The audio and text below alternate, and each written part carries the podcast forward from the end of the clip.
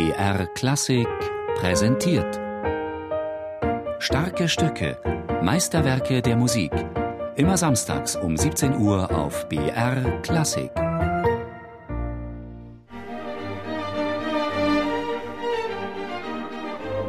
Bereits mit den ersten Takten verbreitet die Sinfonie eine Rastlosigkeit. Das berühmte Thema zeugt in seiner Einfachheit von erregter Unruhe und zeigt trotz seiner vielfältigen Verwendung vom Pop-Arrangement bis zum Handy-Klingelton kein bisschen Abnutzungserscheinungen.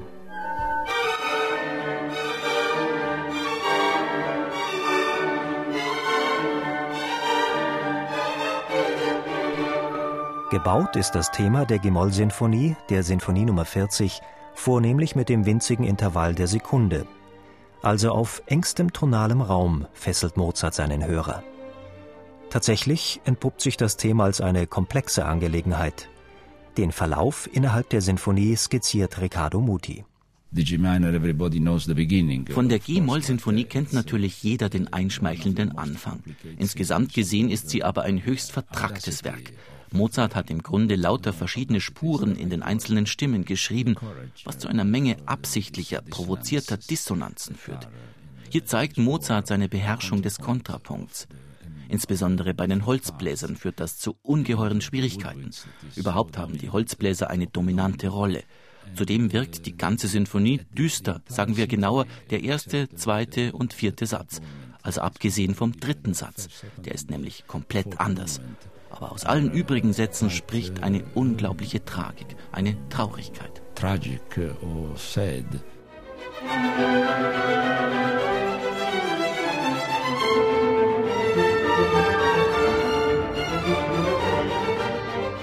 Den G-Moll-Groll im ersten Satz folgt im zweiten Satz keine Entspannung, auch wenn sich zunächst eine Idylle abzuzeichnen scheint. Doch die bedrohlichen Wolken lassen nicht lange auf sich warten.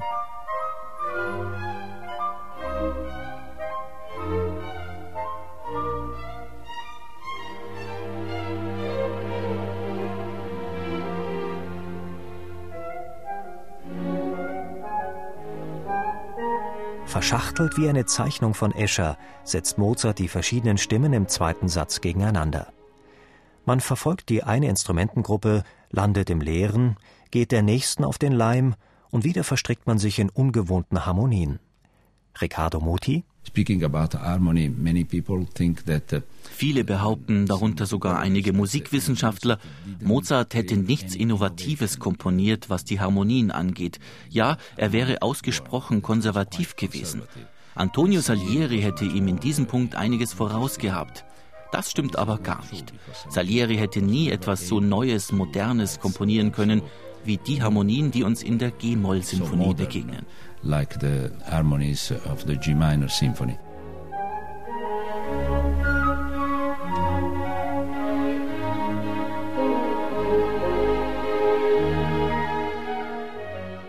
So rätselhaft wie die Harmonien sind auch die Umstände der Entstehung der G-Moll-Sinfonie. 1788 komponierte sie Mozart in rasantem Tempo.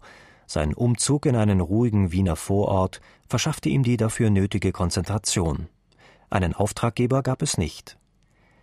Das exakte Datum der Uraufführung ist nicht überliefert, wohl aber dirigierte Antonio Salieri das Werk im April 1791 in Wien und zwar mit einem Orchester in der stattlichen Besetzung von 160 Musikern. Wenn also heutzutage so mancher Purist für Mozart-Interpretationen gerade mal eine Handvoll Musiker verlangt, der Authentizität wegen, dann veranschaulicht diese 160-Mann-Besetzung, eine der damaligen Zeit angemessene Interpretation hat nichts mit der Größe des Orchesters zu tun.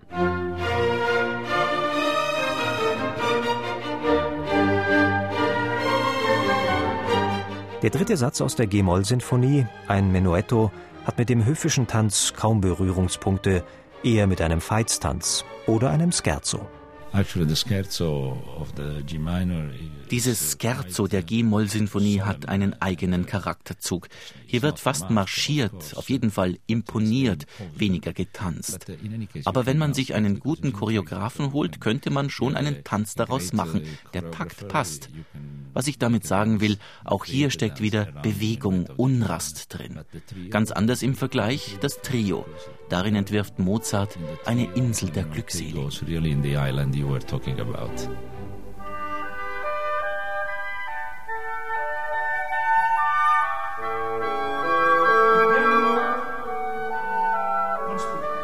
Einen buchstäblich anderen Ton schlägt Mozart im Finalsatz an. Allegro assai rauscht er daher.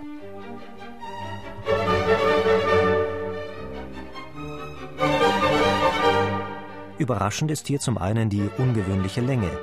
Mozart hat mit dem Finalsatz keinen fröhlichen Rausschmeißer geschrieben, sondern mit ihm ein Gegengewicht zum ersten Satz geschaffen. Zum anderen bietet der Finalsatz ein Eldorado für alle Freunde des Kontrapunkts.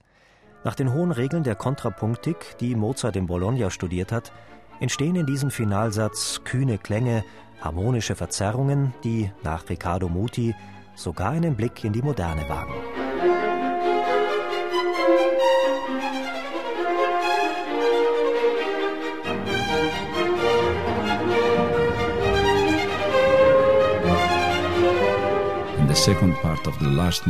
Im zweiten Teil des letzten Satzes kommt es mir so vor, als ob Mozart uns ein Fenster zur Zwölftonmusik öffnen würde. Denn die Töne folgen in bis dahin ungehörter Art und Weise aufeinander. Hier entwickelt Mozart zweifellos ein in die Zukunft weisendes Klangbild.